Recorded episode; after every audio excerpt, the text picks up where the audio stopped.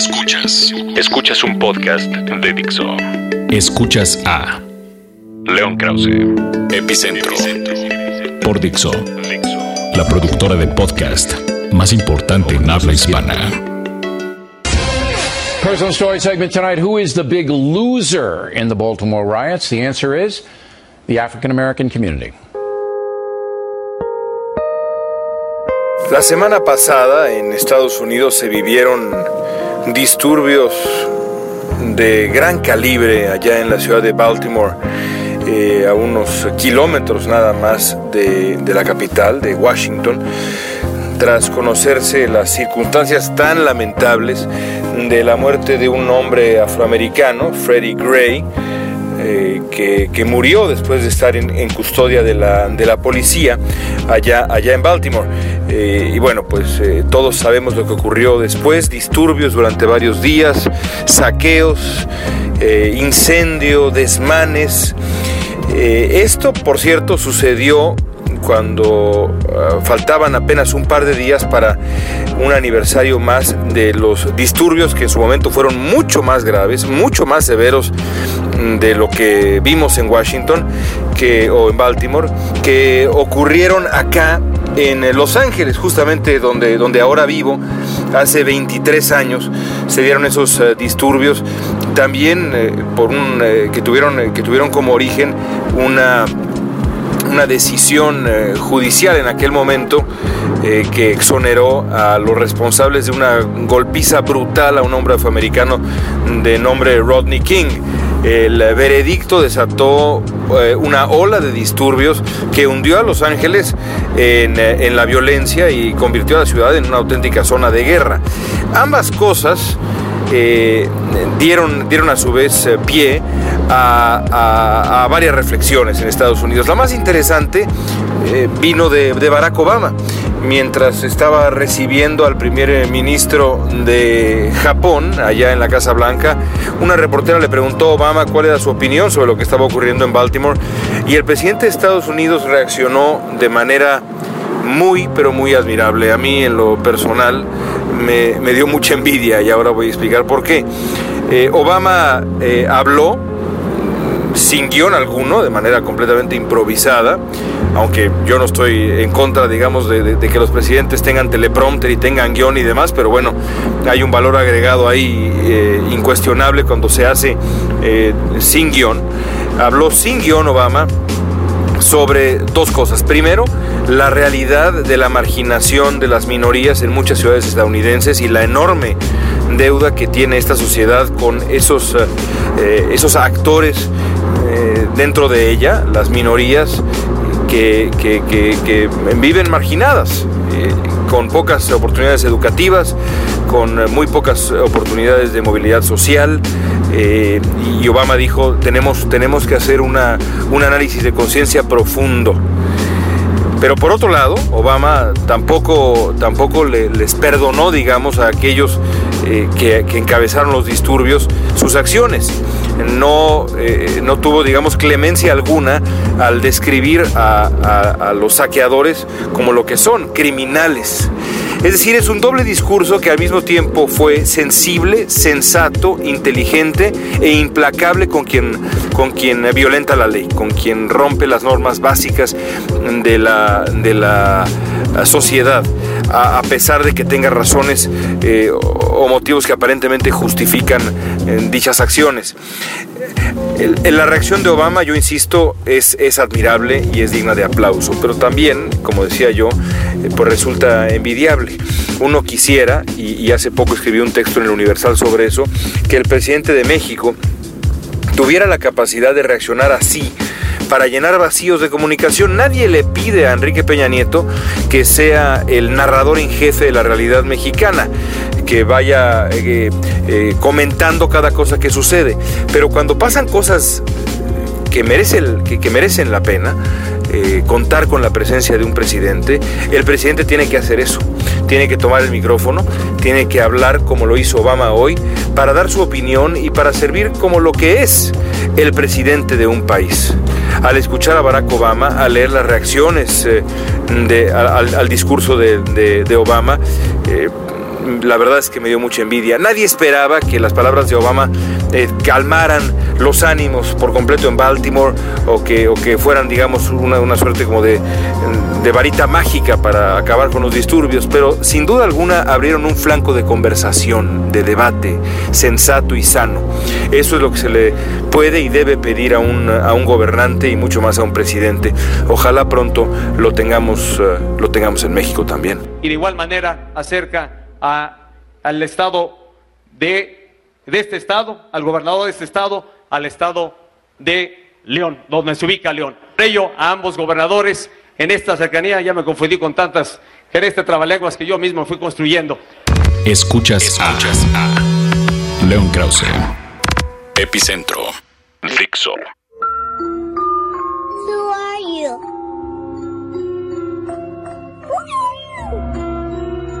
Who are you, Kurt? I'm Kurt Cobain.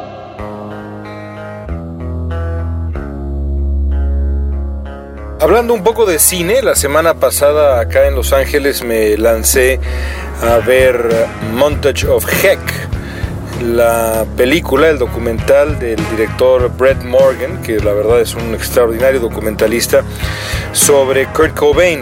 Una, una película muy muy interesante por varias razones. Primero tengo que decir que yo nunca fui un gran fan de Nirvana. Mis gustos musicales son pues francamente inconfesables.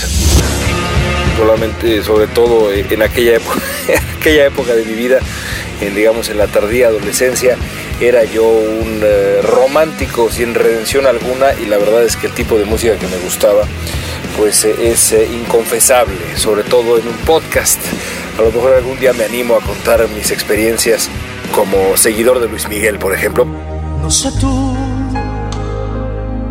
pero yo no dejo. Pero no voy a abundar en ello, mejor nada más aclaro que, que nunca me gustó demasiado Nirvana.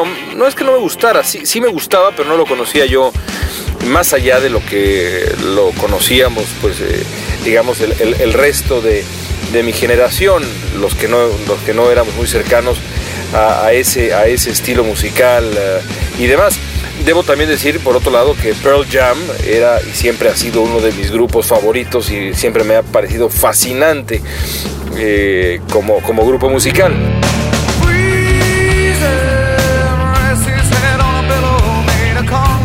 Pero bueno, el caso es que conocía yo a Nirvana y a la figura de Cobain, eh, pues no, no, con demasiada profundidad. Aún así sabía de su lucha con la adicción a las drogas, uh, su música, eh, incluso sabía yo que había sufrido durante muchos años de dolores, de dolores crónicos eh, gastrointestinales, en fin, conocía yo algunos detalles de su vida, pero, pero no, no a detalle, o digamos no con mayor profundidad. Por eso me pareció tan extraordinario lo que, lo que vi en el documental de Brett Morgan. Es un documental que intenta, en pocas palabras, meterse a la cabeza de Kurt Cobain. ¿Qué implica esto? Bueno, implica retratar primero que nada una, una infancia llena de hiperactividad, era un tipo que necesitaba estímulos todo el tiempo. Eh, podríamos decir que, que, era en ese diagnóstico que creo que estaba muy de moda hasta hace algunos años y no sé si lo sigue estando, a mí sí me, me ha parecido terrible, un niño completamente hiperactivo y, y luego, bueno, un adolescente de una enorme sensibilidad que sufrió lo indecible con el divorcio de sus padres, se volvió un, rebelde de una enorme timidez además, uh, que, fue eh, rebotando de casa en casa, primero a casa de su madre, luego a casa de su padre, luego con algunos parientes, y a lo largo de este proceso fue formando esta suerte de enorme sensibilidad, de, piel muy delgada, que lo, que lo hacía, por ejemplo, muy susceptible al ridículo. Eh, siempre sufrió muchísimo Cobain, revela este documental, al, verse enfrentado con, uh, con, el ridículo, con la burla de sus pares, con la eh, sorna de sus críticos, en fin, un, un tipo eh, muy sensible.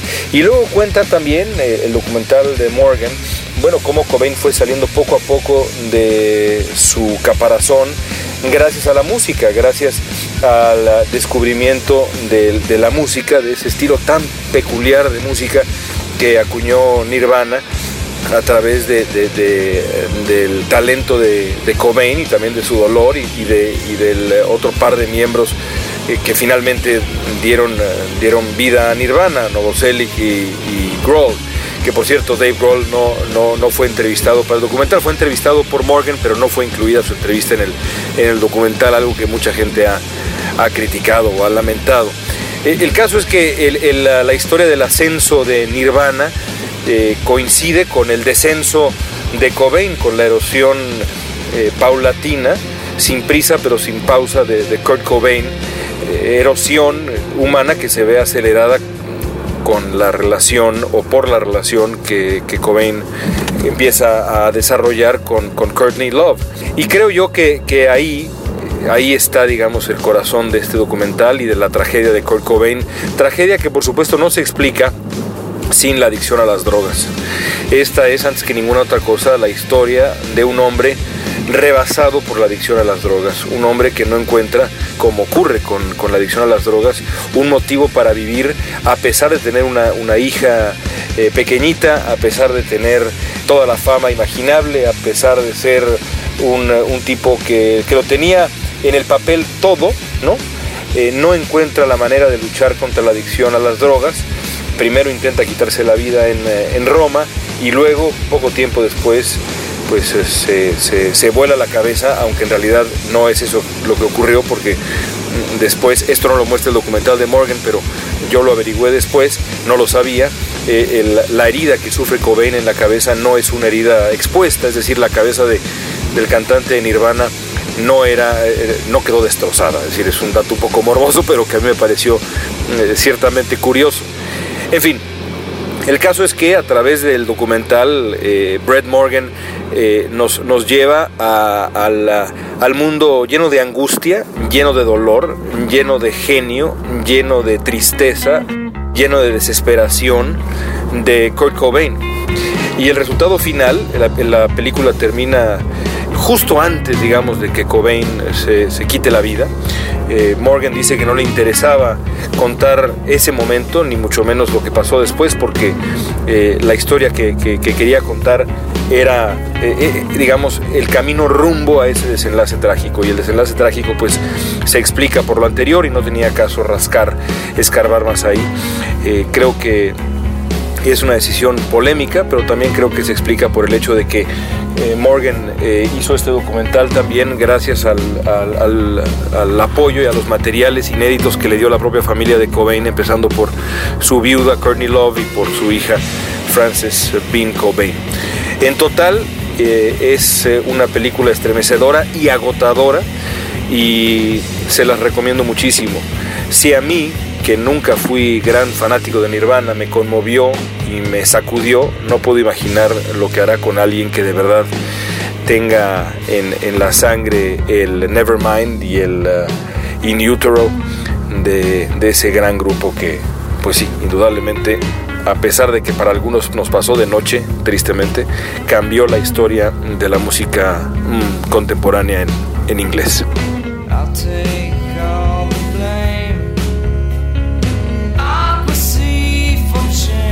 Escuchas a León Krause. No quiero despedirme hoy sin hacer un breve comentario sobre eh, lo que pasó después del partido en el que el América conquistó la Copa de Campeones de, de CONCACAF. Eh, allá, allá en Canadá, en un partido pues francamente extraordinario del, del, América contra un rival que era menor, pero que durante un tiempo se le complicó al, equipo eh, americanista.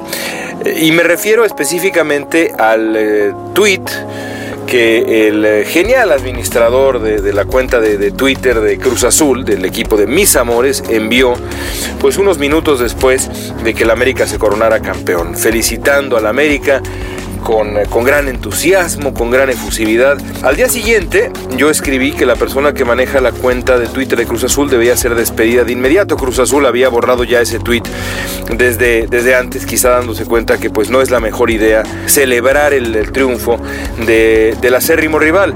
Y entonces eso desató un debate en Twitter muy interesante con algunas personas diciéndome que me equivocaba yo, eh, otros más señalando que hasta el Barcelona había felicitado al Real Madrid cuando el Madrid había ganado eh, su nueva Copa eh, de Campeones de Europa hace unos meses frente al Atlético de Madrid. En fin, yo no me muevo de mi posición. Yo creo que en la vida hay, hay ciertas cosas que hay que respetar y las rivalidades deportivas son una de esas. Es de las pocas áreas en las que eh, la rivalidad, el antagonismo, el odio, yo incluso uso esa palabra, pero la uso también, eh, eh, a pesar de que parece raro, en, en, el sentido más juguetón de la palabra, porque es es la forma eh, más inofensiva de la guerra, más inofensiva de la, del antagonismo, el antagonismo deportivo. Pero eso no quiere decir que hay que tomarlo a la ligera. Precisamente porque es inofensivo, hay que tomarlo en serio. No sé si me explico. Es decir, las rivalidades deportivas para mí son, son, cosa, son cosa seria. A mí no me da gusto que el América gane un eh, campeonato en México, ni un campeonato internacional. Tampoco me daría gusto que lo hiciera Pumas, ni que lo hiciera Chivas. No sé si el León no sé si el Monterrey, ahí ya es otra cosa, pero los grandes rivales, los rivales con los que uno eh, ha luchado antes, los rivales que le han eh, dejado a uno heridas deportivas, no son rivales a los que uno les desea el bien. Eh, yo nunca le desearía el bien, por ejemplo, deportivamente hablando, a la selección argentina, ni a la selección alemana, ni a las grandes, a los, ni a la selección estadounidense. Por cierto, los estadounidenses interpretan muy bien la rivalidad entre, entre los dos países y se burlan de las derrotas mexicanas y celebran las derrotas mexicanas también. Así hay que vivir la rivalidad deportiva. Así que a mí no me da gusto, no por eso dejo de reconocer el éxito y, el buen juego, no me da gusto el triunfo americanista. Al contrario, me hubiera encantado que el Montreal le robara la, Liga de Campeones eh, de CONCACAF al, América, porque el América es el eterno rival de Cruz Azul. Eh, un rival que nos ha hecho además mucho daño. Y yo dudo mucho que a los americanistas les diera gusto un triunfo cementero, y mucho menos, honestamente, un triunfo del Guadalajara o un triunfo de los Pumas. Así son las rivalidades deportivas y hay que, hay que, hay que festejarlas, hay que celebrarlas tal y como son. Esa es mi posición y la verdad es que es que no me muevo de ella. En fin, ahora sí me despido y súmense al debate porque este es un tema muy muy divertido, pero también serio, ¿eh? Nos vemos la próxima semana, nos escuchamos la próxima semana. Dixo presentó a León Krause. Epicentro. El diseño de audio de esta producción estuvo a cargo de Fernando Benavides.